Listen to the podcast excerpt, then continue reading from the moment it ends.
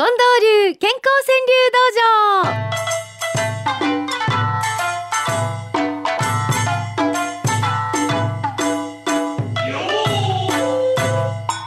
さあ近藤さんが一番一年のうちで好きな季節やとおっしゃるねそんな今日この頃でございます、えー花水木さんの一句からいきましょうか紅葉の絨毯踏みし我が女優。これはもう赤く色づいたそのもみじが敷き詰めてくれる道を行く時まるでレッドカーペット行く女優のような自分がいるというこういうことでしょうね。そういうことなんですがね、えなかなか女優になるっちゅうのは素敵だよね。男の人ってああいう時どう思うんですか？あのなんていうのかな私この環境にいる自分が素敵だなと思う時に、うん。女は、うん。いや今の私女優みたいやなんて、うん。自分で思ったり女同士で言ったりするわけですよ、うん。ちょっと女優やね私ら。男の人はああいうの言わないんですか？る言わないけどああ僕はあのように歩きたいなって思った後ろ姿ってやっぱり見てるよね何人か。あ。でそういう時にあああのように歩きたいなっていうものを思いつつ歩いてるところはあるよね。はあ、うん。それはケンさんのように歩きたいとか、はいそういうことですそうです。やっぱりそうなんや。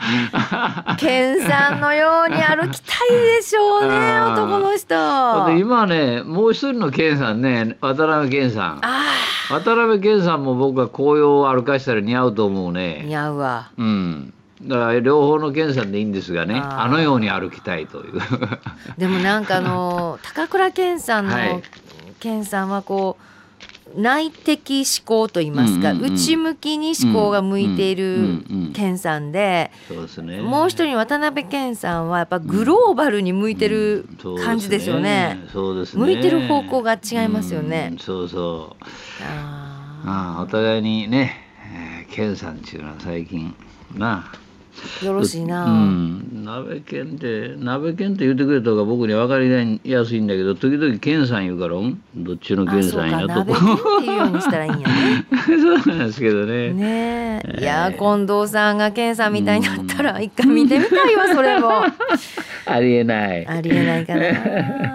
さあ色づくのはこういうのもあります。プップちゃんです。早く取れ怒ったピーマン赤い顔。うーん 色づくのもこっちで色づくっていうのもん。面白いでしょ。う。それかと思ったらね、お初さんだと思うんですけど、うん。リーザさんっていう人はね、うん。カニの殻うん。山ほど出てたゴミ置き場。これ多分ゴミを捨てに行った時うん。に先に置いてはった人のゴミの袋の中がちょっと見えた、うん。そこにカニの殻がいっぱい入っていて、うん。なんやもうカニそんな食べたんか、うんと羨ましく思ったと。ある場合もあるしあのカラスがいたずらしてる場合あるなすでに。あうん。カラスがつっついてるんだ。続いてる場合もありますね見てるとね。そうかカニの殻山ほど出てたゴミ置き場、ねお初さんでくれはりました、それから上田千鶴子さんの一句は近藤さんの好きなこれ状況ちゃうやろうか、うん。風邪ひくよ。葉っぱ落とした欅の木。うん、そうですね。欅の木葉っぱ落とした欅の木を見上げると覚悟はいいかと欅に言われてるような何もかもさっぱり落として、欅の木。うん、へえ。そうか欅の木はもう葉っぱ落としてる落とし始めてる木もあります。そうですか、どんどんと季節進んでるうな、ん、あの増野いぶきくんって男の子3歳のお子さんが絵本を見て言った言葉をお父さんが書いてきてくれはったのがこれ五七五になってるんですけどうん「雪だるまマフラー巻いて溶けないの?うんああこれ面白いですね。面白いですね。うん。3歳の男の子の発想「雪だるまマフラー巻いて溶けないの?」こんな風にもいただきました。えーそれから、えー坂本和夫さんはお初さんだと思いますけど、うん。えー白い杖白状とラジオをともにウォーキング。うん。ねえ視覚障害が終わりなんだと思うんですけど、うん。白状とラジオをともにウォーキング。ねラジオとしてはありがたい話です。はい。お供にしてください赤さたなさんは日だまりで新聞読むせ船をこぎ。確かにうん。あの今の季節の午後3時半ぐらいですかね。そうですね。日だまりで新聞うん。2時半か。日だまりで新聞読むせ船をこぎ。気持ちええのよね。うん。小田真さんです。落ち込んで泣いてみた月笑ってみる。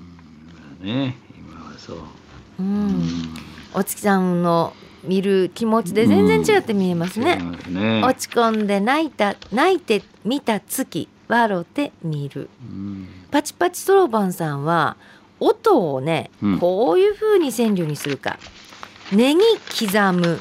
うん。リズムは妻の五七五。ああ、刻むね。うん。トントントントントントントントントントントントントントントントントンそれはだから穏やかに、流れてる音なんでしょうが刻む音によっては妻機嫌が悪いぞとかそういう場合もあるよね。チャチャチャチャチャネギ刻むリズムは怒りの五七五の朝もあるかもしれないですね今日の五七五は皆さんどんなリズムでしょうか花より団子さんボツ酒場中に入れてね外寒い。ほんまやね。ほんまボツ酒場でええさかい中入れてやと。ゲゲさんはお初さんだと思います。うん。ひどいハゲ大判小判500円。くれはりました。ねえ。それから弓屋敷さんの一句いきます。はい。スピッツにうん。口で勝てないブルドッグ ねえ普段は威勢のいいブルドッグやけど強いけどキャンキャンキャンキャン。スピッツに口で勝てないブルドッグ。うん。ブルドッグおとなしいやんけね。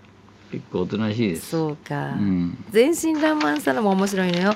ピカソ見てすごい言う人すごいな。ああそうやな。なんとなく言わんとしてるところ わかります。わからんですよね。確かにな。うん。ピカソ見てすごい言う人すごいな黄色い財布さん。喋るだけ聞き役いない同窓会、うん。一人いたらだいぶ雰囲気変わるんだけどね聞き役が。うん。もう喋るだけやわね。同窓会行ったらもう聞き役なんかなってられへん。そうですよ。その気持ちはよう わかります。吉田春江さんはピンポンと土の匂いの宅配便、うん。なるほどな。河内のいいちゃんですこれどういう意味かなって私ちょっと考えたんですけど寒くなりゃ一番風呂はお父さん。うん。これねうん。あのい夏はうん。お父さんは後回しでうん。最後掃除してきてねとかって言われてはるのが 冬になったら寒いでしょ一番風呂って。うんタイルがうん。もうあの床のタイルが冷たかったりうん。せやから寒いとこはお父さん入れとこうかっちゅうことかなって思うんですけど。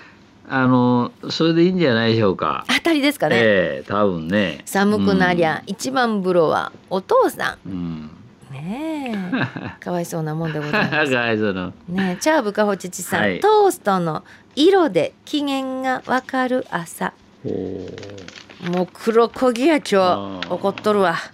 さっきのあのネギ刻むリズムは妻の五七五と トーストの色で機嫌がわかる朝そういうこういろんな色や音でうん。奥さんの機嫌をうん。男の人たち測ってはるわけうですね。ん。何何気にね。ねえ。えー来週も皆さんからのものいただきたいんですけど一つお願いございございます、うん。えー来週はですね、うん。皆さんのラジオネームうん。その秘密を教えていただきたいんです。ああ本当やな。ラジオネーム面白いのいっぱいあるでしょ、うんラジオネームの由来を教えていただけないでしょうか。であるいはああの人のラジオネーム意味知りたいんやわっていうのあるかと思います、うん。それも結構でございますので、うん。いつものところにお送りください、うん。えーそして、えー来週用の川柳ももちろんお待ちしておりますおはがきの場合は郵便番号530-8304毎日放送ラジオ幸せの575の係ファックスは066809の9090 6809の9090です。e メールは数字の575アットマーク mbs1179.com 575アットマーク mbs1179.com でお待ちしております。これぞというものは毎日新聞長官にも載る可能性がございます。では幸せの575今日も番組のラストで今週の特選5句の発表です。